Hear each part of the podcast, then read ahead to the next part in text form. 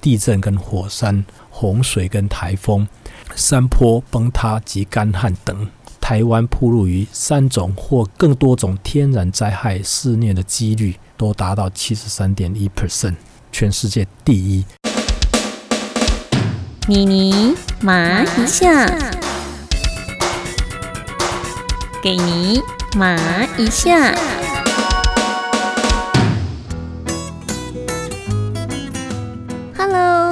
你好，欢迎您来到台湾 Apple Podcasts 前一百五十大休闲节目的妮妮麻一下，我是钟妙妮妮妮。最近大家关切的话题还是集中在疫情，好不容易确诊人数从三位数降到二位数，大家要继续加油，combat day，自己的免疫力就是最强的抵抗力。想要有最强的免疫力，一定要有很好的睡眠。现在又来到了多台季节，除了热还是闷热，因为湿气的关系。因此，我们的睡眠好不好，跟我们床垫本身的机能有相当大的关系。在欧美非常非常流行的独立筒床垫，它其实是按照欧美大陆型气候所设计的，保湿保温。而台湾的海岛型气候却是反其道而行，必须要排热排湿，这样晚上睡觉的时候我们才会觉得凉爽舒适。而台湾本土知名品牌，在地制造，在地生产。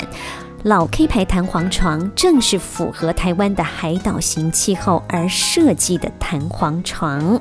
国内第一家获得 ISO 品质认证通过的床垫工厂，更获得了 CNS 产品全国唯一一家正字标记的床垫。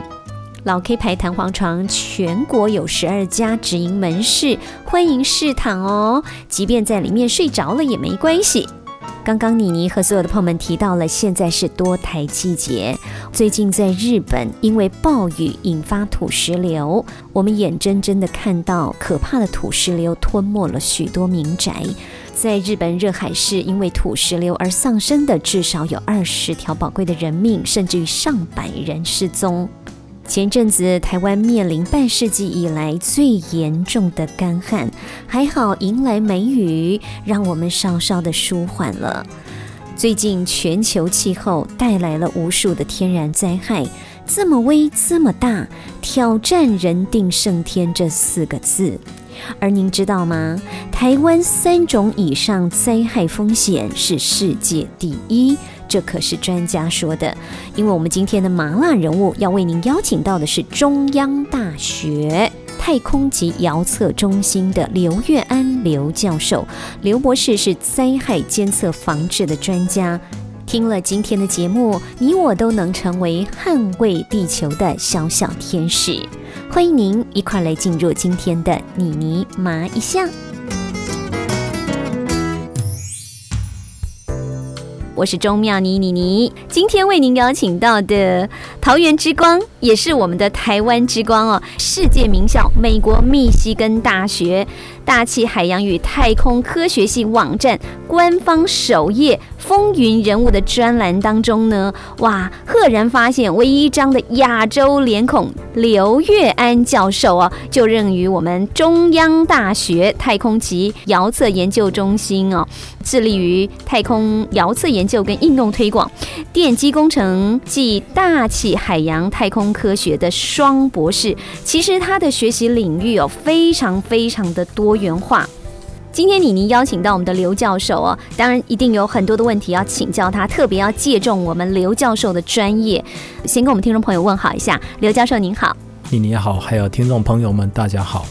立足桃园，关怀地球，出发，我们要来做好灾害监测的工作。而说到灾害监测，独一无二的人选。就是我们的刘月安刘教授了。他从一九九零年开始就投入了地球观测科学研究还有应用的领域，一直到现在。可是您会觉得很好奇的是，其实他涉及的这个专长非常多哦，从呃微波啦、红外线、热红外线、光学遥测，甚至于到微气象、到大气科学、电机工程。等等，GPS 都是他呢非常专精的领域。但是为什么？为什么在一九九零年他要选择投入地球观测科学部分呢？那么特别呢，在他投入这个领域之后，二十年，二十年后呢，他又在二零一零年成立了台湾地球观测学会。落地于在地的关怀，让我们觉得非常非常的感动哦。刘教授他成立这样的一个学会，其实最重要就是要希望能够提出因应气候变迁所延伸灾害，那么到底要运用哪一些方法可以因应呢？这样的一个整个大环境的变化哦。所以第一个问题想请教我们刘教授的是，为什么？呃，刘教授，您愿意哦，呃，在您的生命当中哦，呃，至少超过了四分之一的时间投入在地球观测的领域，而且呢，投入在这个领域二十年之后呢，您又成立了一个在地的台湾地球观测学会。为什么您会愿意把你的热情跟你的生命投入在这里呢？啊，我想我们台湾是个大家所知道的一个宝岛，同时呢。它事实上也是一个天灾之岛啊，因为我们要面对很多的这个灾害，自然灾害，所以在这一个地球观测是一种很重要的一个工具，让我们了解到这个灾害的情况。所以我觉得投入这个工作是一个非常啊有意义的事情。啊，我想我会持续在这一块来努力，成立。台湾地球观测学会呢，啊，我是觉得我们在国际上啊有蛮多困境，靠个人是不足的，我们需要有整合学界的力量，所以呢，成立的这个台湾地球观测学会，也借由这个团体，能够跟国际接轨，做持续的这个联谊的交流的工作，这样才是比较一个永续的作为。其实妮妮觉得非常有意思哦，因为要成立一个台湾地球观测学会，它至少要具备三大条件哦：有热忱、有专业，还要有号召力哦。那刘安安刘教授呢？呃，很显然的，呃，在他的双博士呢这样的一个专业之下呢，运用名利无限，让大家一起来关怀自己所成长的这块土地，真的相当令人动容哦。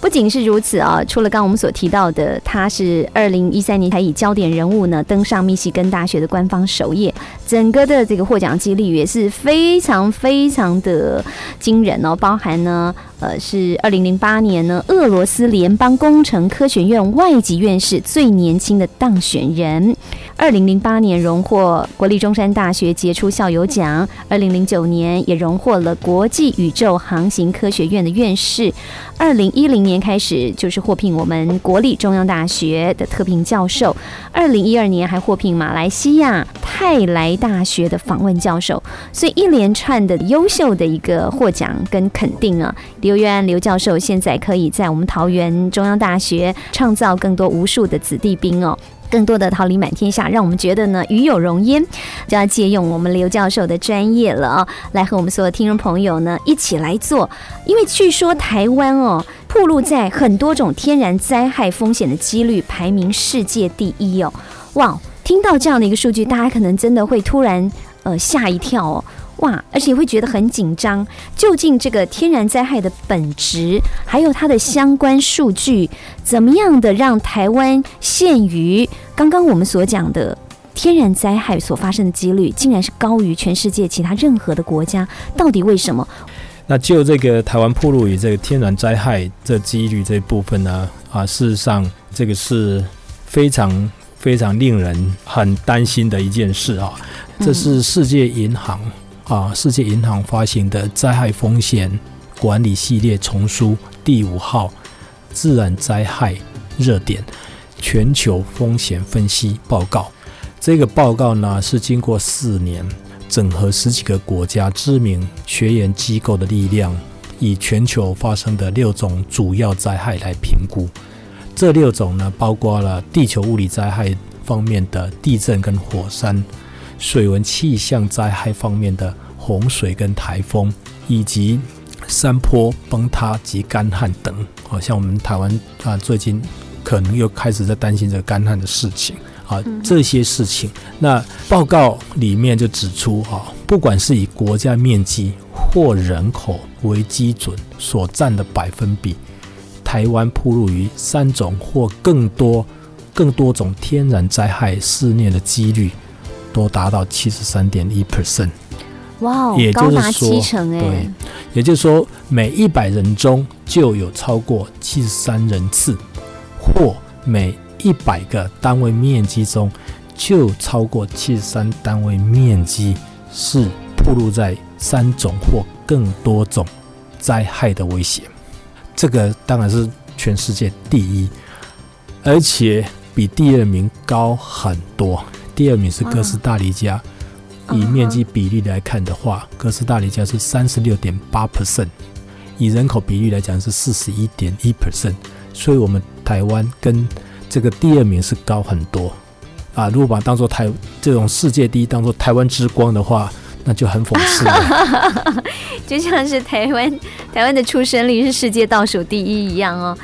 嗯，所以听完了刘月安刘教授呢跟大家所做的这个提醒哦，是一个非常非常重要，而且是真的是惊心动魄的提醒哦。台湾发生自然天灾，而且是三种以上自然天灾几率真的高居世界第一哦，怎么办呢？这个真的就是大家马上浮现的第一个问号。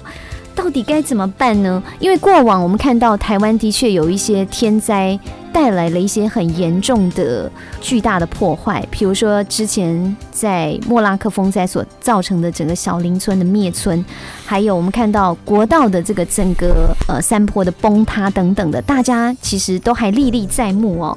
那再加上我们知道现在整个天气形态呀、哦，那尤其是我们刘教授您在做这个地球观测，更有很深入的研究哦。就是说，大家呢在日常生活上也感受到了，好像这个不下雨的时候都不下雨，然后雨一下就噼里啪啦的下个不停。这种极端气候，像泰国这种极端气候，也造成了这个泰国莫大的损失哈、所以。天气这么极端了，这个教授分析了台湾呢面临这样天灾的情况之下，我们这个脆弱的国土哦，究竟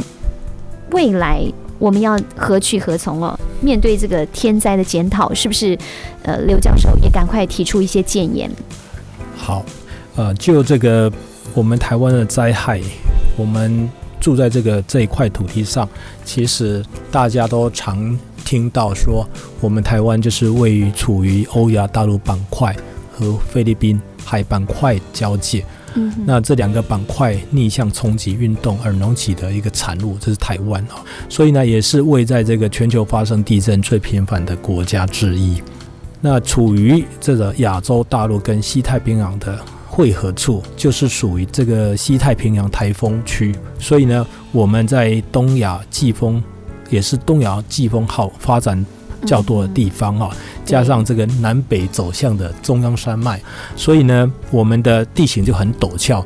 那河川流都很急，也更容易产生这个灾情等等。所以，像我记得在民国八十五年那一年，是我要从美国要回台湾，我就在洛杉矶多待一夜啊，因为碰到哦。赫伯台风，八十五年七月就三十一号。台湾的多台哈、让大家印象很深刻。对对，那之后八八啊，民国八十八年九二一级级大地震，当然也有很多的这个呃山崩啊，等等的灾情。九二对。一，非常的惨呐、对。嗯那我们的灾情啊，我们这种呃是属于天然灾害多的地方，所以呢，我们啊很自然就会碰到很多种灾害。在八八水灾那一次，我事实上也非常的感触非常深，因为呢，当时我们正准备谈这个八七水灾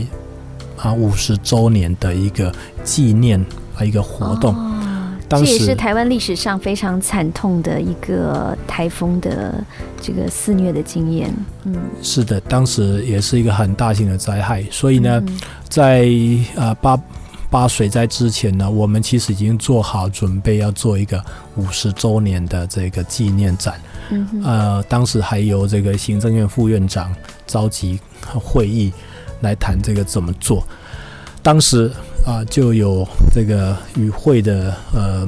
委员提到说啊、万一碰到台风的时候怎么办？嗯当然不是延期就是取消嘛，哦，这个是一般的。但完全没想到说，居然会来一个八八水灾。那八八水灾，呃，它的震撼力当然啊，唤起这个民众很多的，尤其是长一辈的这种回忆啊。对，没错。所以就这一次八八水灾，那我们的阴影其实作为有一些不符合这个人民的期待，所以啊，我又站在这个第一线，常常是跟这个当时跟这个媒体做一些接触，还有提供一些资讯啊，一些这个灾区呃这种情景的这种第一线的人物啊，所以感触很深。当时就啊有一些因为您透过这个呃地球观测站，对不对？您您您在这边也真的是取得了很多非常有利的数据。对，我们可以说是提供这个灾情的第一手资讯，所以啊，这个媒体朋友们啊也蛮喜欢到我们单位去，就是在灾，尤其是在灾后或者是预期有灾情的时候，会跑到我们那边去。来，呃，打听消息，看看有没有获取这些资讯。是，哎，那台湾整体来看到八八水灾那次感触是比较深啊，然后也提了一些想法。就这个灾情检讨呢，我当时提几个建言呢，一个就是说，我们应该要面对真相，天然灾害渐趋极端，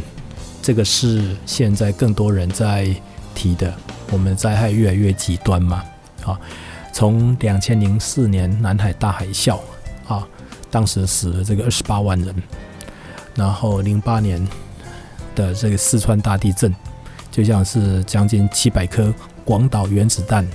啊，这个瞬间的威力夺走了七万人生命啊，那那一年同年的四月也有这个欧洲的这个火山爆发，造成那个整个。这个航空的啊飞行的这种啊欧洲机场关闭嘛，哈，这损失也是非常巨大，这等等，所以我们一个就是要面对这个真相，天然灾害是渐趋极端。那这里面对我们台湾来讲，当然我们有这个九二一大地震啊，八八水灾啊，九二一大地震的时候，其实整个因应作为还算相当不错。你如果把这个当时的作为跟这个八八水灾来做比较的话，就有觉得真的有实际的落差了，真是有实际的落差。嗯，就九二一之后，整个救灾是非常迅速的，可是八八风灾那个时候，很明显的有一些的状况是跟时间的掌握不够，而衍生出来的问题是相关的。没错，这一件事，我想这个是啊，我们的呃资料库里面应该都有很多丰富的资料。啊，如果有兴趣的人，可以根据那些资讯来看，就知道我们八八水灾之后跟九二一大地震之后哪个部分阴影做的比较好。所以这个是第一点，就是我们要面对真真相，天然灾害啊越来越极端。那第二个呢，是我们的国土是非常非常的脆弱。从这个世界银行的这个数据来看。这是一点争议都没有。我们铺路于这个天然灾害的风险是世界第一，所以这根本就不用再讨论。我们的国土脆弱，或是极度的脆弱。嗯哼哼。那再来呢？我们啊有一些作为事实上是不够的，就是防灾减灾的效益不够啊，不彰哈。但事实上这一点，我们台湾其实这几年也进步非常多，像这个。NCD 啊，National Center for Disaster Reduction，就是国家防灾中心啊。嗯哼哼，现在做的还相当不错啊，相当不错。尤其是在八八水灾以后，因为这个啊，我们看到一些盲点，所以呢，在八八水灾之后，对一些能够收集这个灾情的这些讯息的这种掌握，透过各单位，然后汇集到国家灾害防救中心。现在这一块其实做的还不错，我们应该给国家防灾中心呃一个这个多一些基本的基本的肯定。其实说对一般民众哦，对于这个所谓的防灾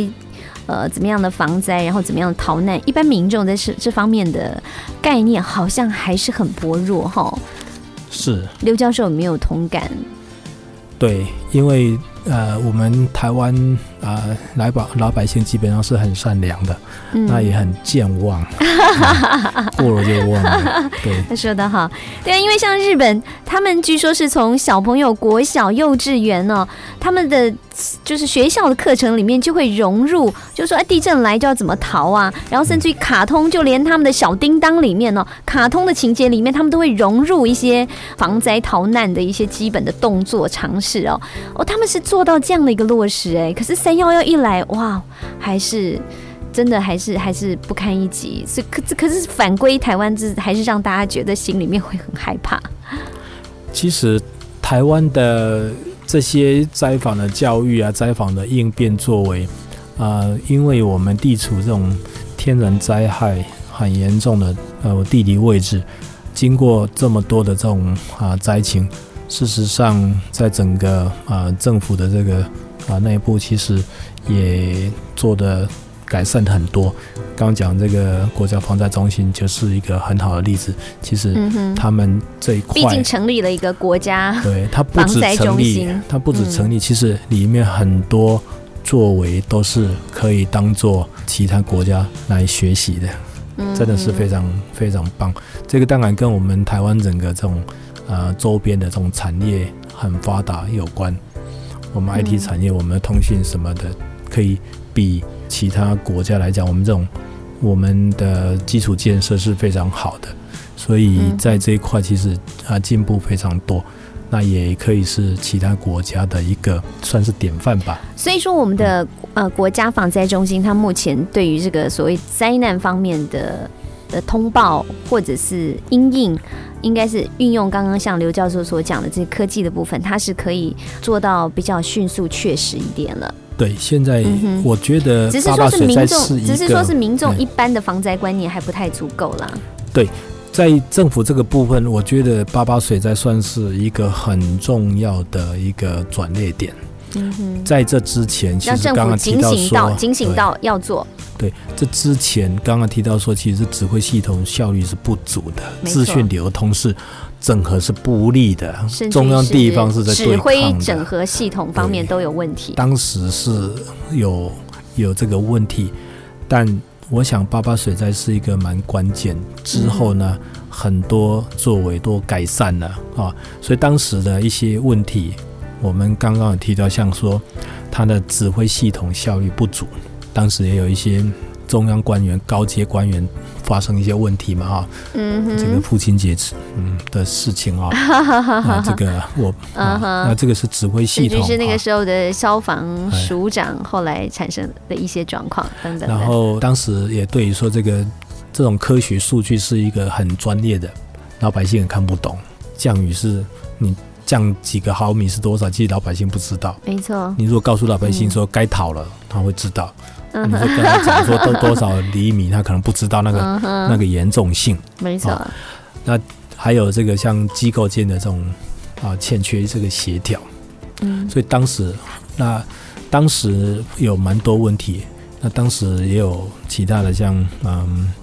跟国际我们国际有一些想要救援也也进不来的等蛮多的问题。不过呢，呃，我想那一次算是一个蛮重要的这个转捩点，所以嗯刚刚提的有些问题，当时是有寻求这种解决的方案，比如说机构之间的这种协调，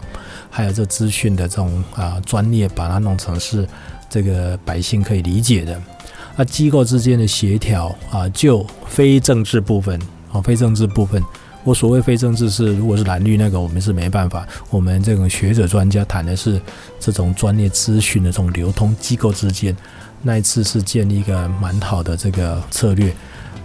啊、我们单位就是太空遥测研究中心，当时我是主任，当时也就是配合这一个整个国家在这一个空间资讯整合，也成为是唯一非政府部门或单位来参与来配合，就是在提供防救灾资讯、基础资讯的单位。哦他开始知道说可以呃取材于民间更多更多专业的学术机构了，知道说可以借重你们的力量来达到更好的一个防灾的落实。对，当时嗯我想我们是终于让他们想到他们应该怎么做，就是这个八八风灾了，算是敲醒了他们了。对，也算是让这个各单位警觉到说，事实上这个事应该是跨单位要合作。嗯哼，那就民间这个部分，其实我们也做蛮多努力的，就是告诉老百姓应该是怎么做。嗯，但是我刚刚其实也提到说，我们台湾人事实上是蛮善良的，真的很好相处。然后这个久久没有发生事情的话，就会忘了，忘了就不会啊、警惕，或者是不是发生在自己身上，也比较不会注意。嗯哼，这个防范于未然这件事，事实上也是我，也许我们大陆所以政府真的就是要不断的去提醒大家。所以刘教授，您觉得就是说，比如说像是防灾的政策部分，政府还有什么可以来努力的呢？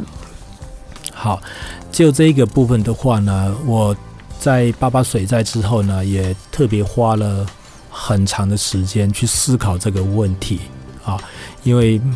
这个就是牵涉到我们所谓的台湾的这种灾害管理的这个课题的哈、那在台湾，因为是天然灾害很多的地方，所以怎么把这个灾害管理做好，是个非常重要的。所以在八八水灾之后呢，啊，回顾这个事件的发生的这个过程，我呢就提了几个这个建议啊。第一个就是顺应自然法则，行使人定胜天的这个真谛。第二个呢，就是展开国土调查啊，这个国土调查也是国家科技现代化的一个展现嘛。我们台湾是具备有这个能力的。第三个呢，落实防灾政策啊，这个是一个节省社会成本，防患于未然。然后第五个呢是强化指挥系统，全面提升行政的效率。再来呢是组织这个专业学会啊，学习国际经验与防救灾的应变。嗯，那刚刚第一点提到这一个人定胜天，这个近年来哦，这种自然灾害这么威力这么大，这四个字好像已经快要被推翻掉了。没错，这四个字哦，事实上我现在把它当做是这个是鼓励、激励啊一个自己的激励话就可以了一个话、啊，但是真的是对抗自然是不智的嗯哼，啊，所以我们怎么样顺应自然，与大地共存啊，清水啊，这个是我们应该要做的啊。那刚刚谈到这个国土调查，因为我们台湾既然这个国土这么脆弱，那整个这种脆弱度的这个分布是怎么样？我们政府应该要好好的做好这个资讯啊。但是这个也可能会牵涉到啊一些地价问题啊，这个会就会比较复杂一点。不过啊、因为如果一个真的是不适合居住，或者是说不适合道路开发的地方，这一次一个灾害来的崩塌了，我们去把它弄好，下次又又崩塌，这台我们常常碰到这个问题，所以这个是要看靠这个领导人的智慧。怎么解决这个问题？那不该住的地方就不要，我们就把这个安全调查好。那不该住的地方就不要住了啊！嗯这个要让老百姓这么做，当然要有一些智慧的啊。所以有些东西是要很明白的去告知，而且应该勇敢的去面对。万一有这种不确定因素，因为谁都不知道，不怕一万，只怕万一，而且谁都不知道万一这个什么时候来，所以呃，勇敢去面对它，那才是一个。明智的抉择哦，那民众其实也期待有这样的一个睿智的政府来领导大家。对，那刚刚呃，你你也一直在提有提到这个对人民的这个教育这部分，这其实就是防患未然啊，这节省社会成本。所以看台湾这种天然灾害风险这么高的地方，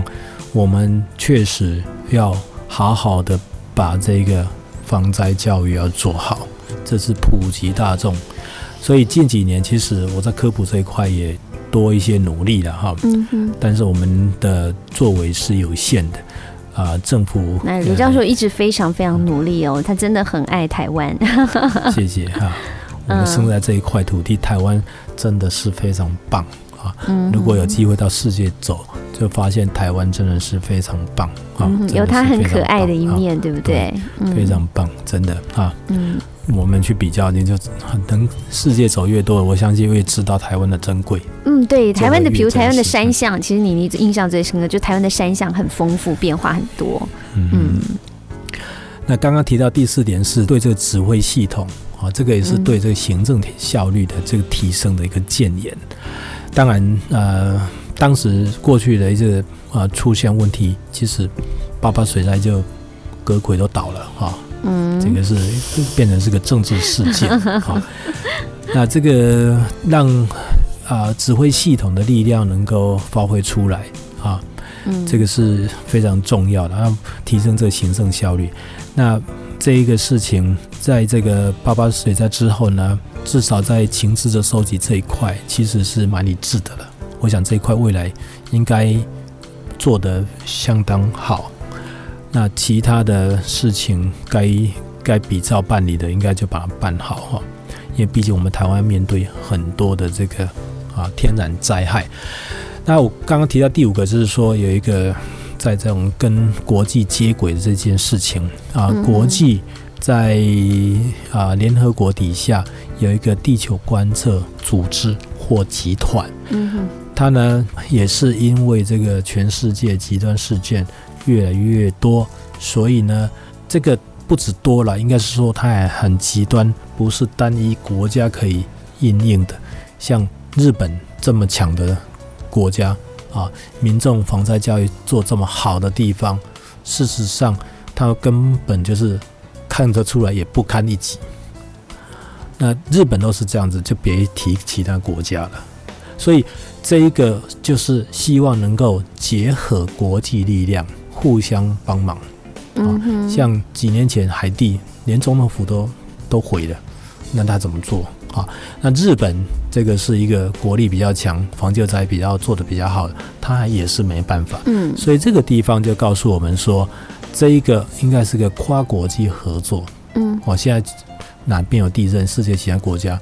大型地震，就其他地方都会过去帮忙。所以，那我们台湾也是呃，这个人道救援非常做的非常好的，没错，真的是哎，是世界的楷模。嗯，所以这个地方我们。台湾也就成立了这个台湾地球观测学会，也是希望能够整合这个啊比较多面向的这种专业能力。非常我们台湾在国际接轨这一块，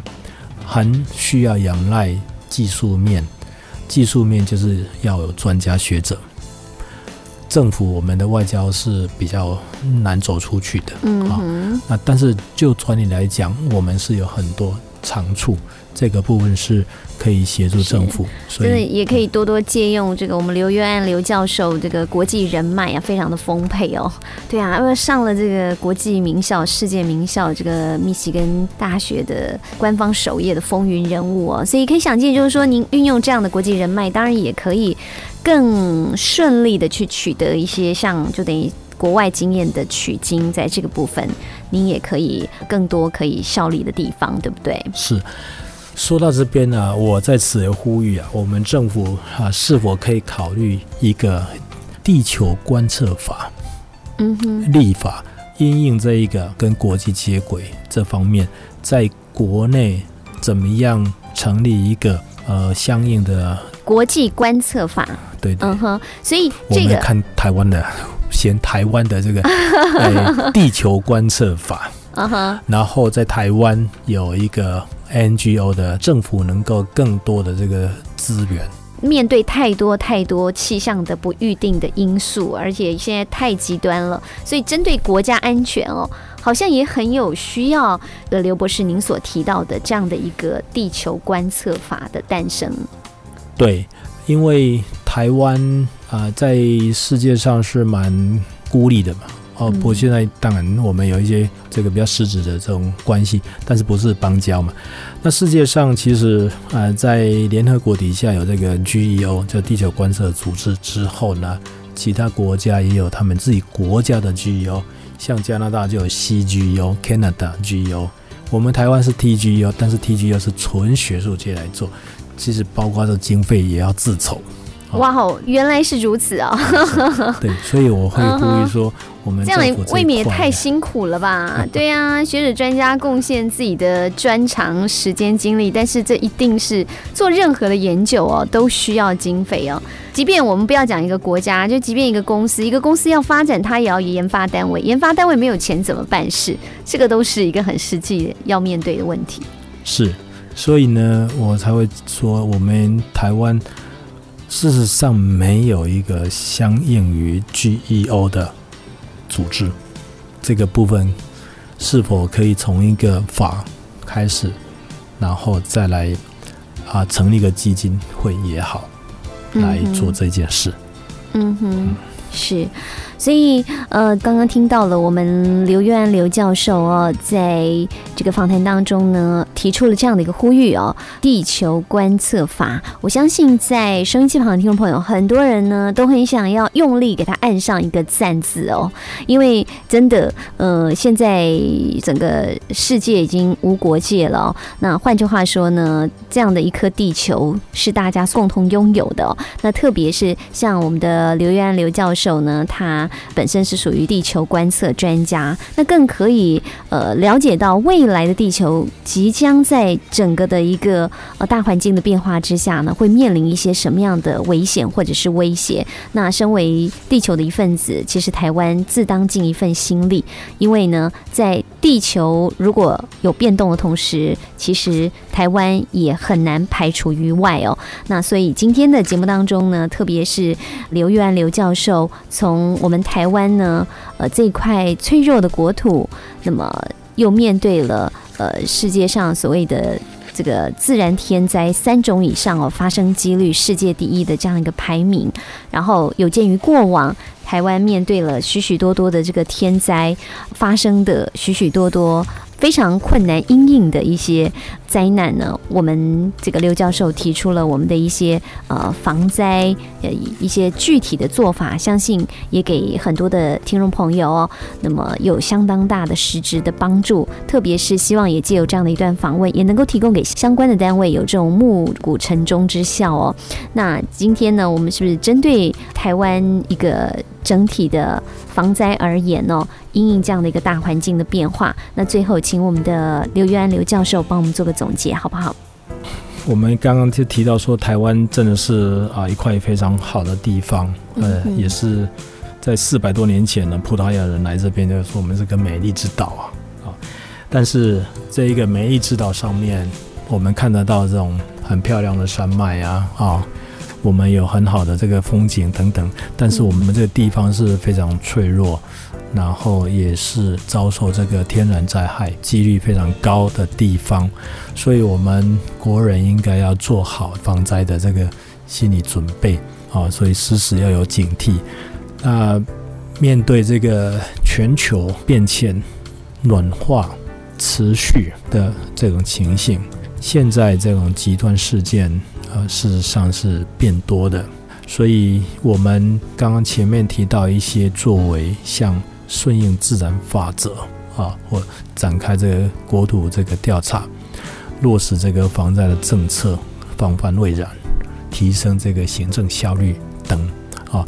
我们应该要做好各面向的准备的啊。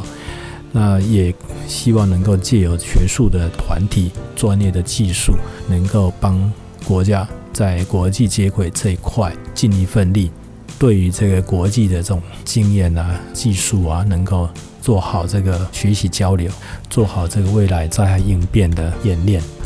那也能够造福我们台湾这一片土地跟人民。谢谢。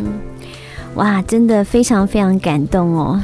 嗯，所以用心、勇敢、紧，桃园人真行哦。我们刘玉安刘教授哦，今天在节目当中呢，我们从立足桃园、关怀地球出发，那一起来做好所谓的一个灾害监测以及防灾的工作。那今天呢，刘教授也提出了非常多的呃具体的方向，提供给相关的单位来做参考。那最重要的是给收音机旁听众朋友，关怀台湾非常好、非常好的一堂课哦。那么我们今天真的要再一次的来谢谢谢谢我们的刘月安刘教授。那么也期盼呢，所有听众朋友，呃，只要是爱台湾呢，都欢迎您来加入呢台湾地球观测学会。这个是呢刘月安刘教授花了他二十年的时间。希望能够运用所谓的名利无限哦，运用更多的学者专家，然后一起来共同的来为台湾做好一个灾害的防护网哦，这真的是非常非常棒的呃，实际回馈我们呃国家跟地方一个很好的做法，是不是这样的，刘教授？哎，是的，那也在此特别感谢这个我们国科会啊，在我们过去做一些科普教育。或者是在做地球观测方面研究的这个协助，好，谢谢。嗯哼，好的，今天真的要再一次来谢谢刘月安刘教授，谢谢您，谢谢，谢谢，谢谢听众朋友们，谢谢。